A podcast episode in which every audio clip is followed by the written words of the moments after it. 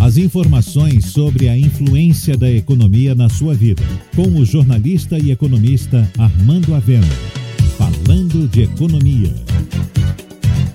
A iminência de uma segunda onda de contágio da Covid-19 está assustando os baianos e as autoridades, e elas precisam tomar as medidas necessárias para proteger a população.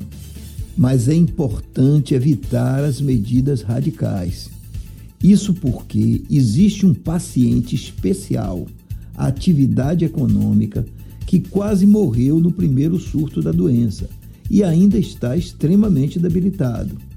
E esse paciente não vai aguentar uma nova rodada de medidas radicais, tipo lockdown ou restrição ampla do comércio e dos serviços, pois o efeito seria não apenas a quebradeira das empresas, mas também uma redução ainda maior do emprego e da geração de renda.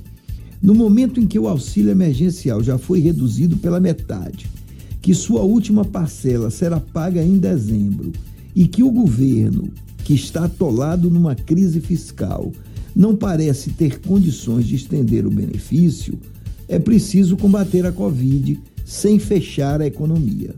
Até porque a Bahia registrou em outubro uma taxa de desemprego da ordem de 20%, a segunda maior do país, o que significa que 1,3 milhões de pessoas estão desempregadas.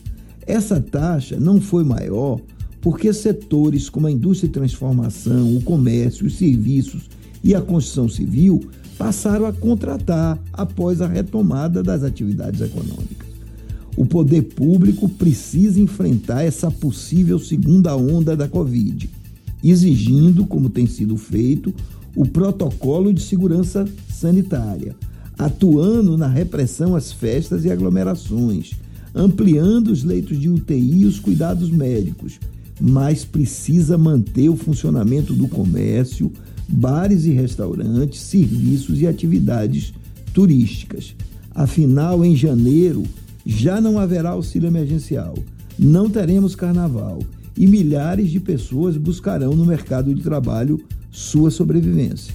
Por isso, a economia precisa estar funcionando. Você ouviu Falando de Economia, com o jornalista e economista Armando Avena.